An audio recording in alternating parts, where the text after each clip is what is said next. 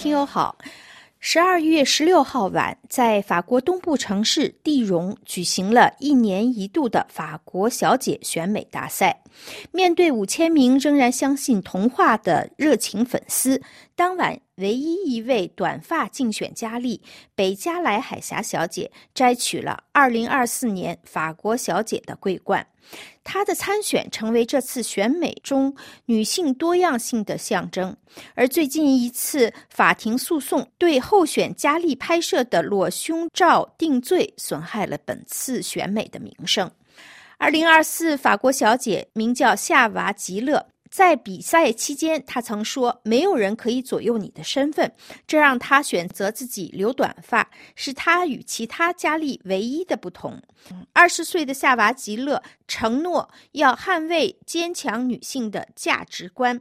他在新闻发布会上解释说：“身体羞辱是每天都会经历的事情，但这并不重要。每个人都有不完美的地方，每个女人都是不同的，都是独一无二的。”不过，这位正在攻读数学和计算机学科的二年级大学生、新任法国小姐，并没有说明她对自己参加的受到女权主义者广泛质疑的选美比赛的立场。继二零二三年法国小姐之后，夏娃吉勒在一场精彩的表演中。脱颖而出，这是晚会的主持人七十六岁的让·皮埃尔·福科的原话。他自一九九五年以来一直担任选美晚会的主持人。和往年一样，今年选美的分数一半由观众打分，给出另一半分数的陪审团今年则由七名女性组成。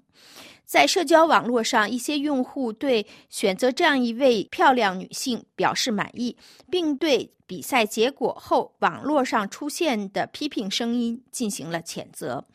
新任法国小姐的一位粉丝就在 X 网站上推文说：“也许在你的眼中，新任法国小姐并不出众，但因为她的短发而在她身上看到了女性主义，这就太荒谬了。”另一位网友也推文说：“夏娃吉勒是2024年新一届法国小姐，恶意和无用的批评不会改变这一点。她美极了。”祖籍留尼汪的新任法国小姐，因为她俏丽的棕色短发和健康的小麦肤色，被人们将她与美国著名女演员哈利贝瑞。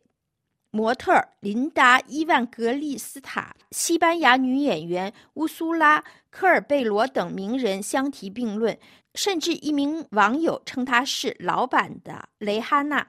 上周二，里尔法院对法国电视一台的子公司和当时。组织管理法国小姐选美的公司判定有罪后，今年的选美比赛在周六举行。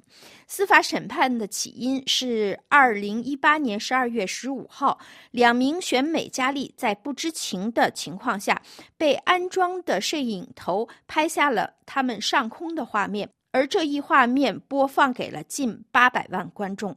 主办方为这一失误道歉，但这一事件加剧了。围绕选美比赛的争议，尽管选美比赛进行了一系列改革，但仍然备受批评。法国小姐举办公司保证。如今已经有一百年历史的法国小姐是成功的象征。公司主席说，选美是一种社会地位的提升。他指的是后来成为女商人、医生，甚至是影视导演的前法国小姐们。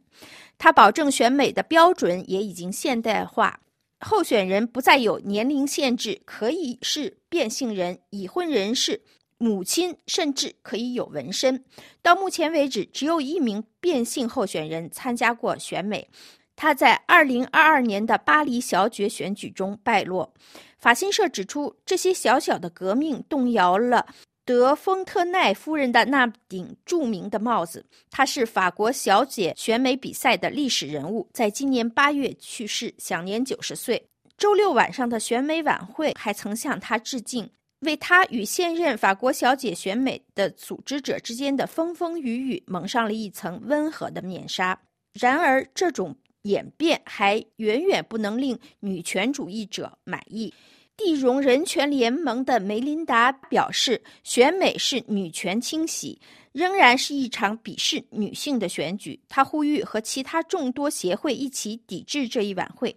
她强调说，女性终其一生都在为达到这些虚幻的标准而奋斗，而他们遵循的模式需要很长时间才能瓦解。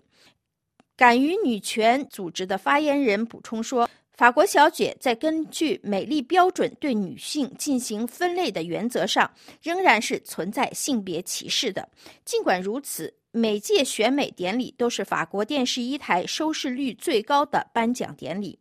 去年就有七百一十万观众观看了直播。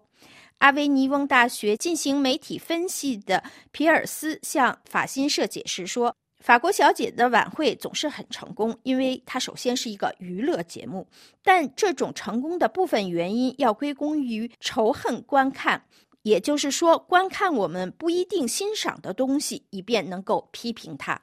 各位听友，以上您听到的是今天的法国风土人情。本次节目由艾娃编播，感谢绿线的技术合作，多谢您的忠实收听，下次节目时间再会。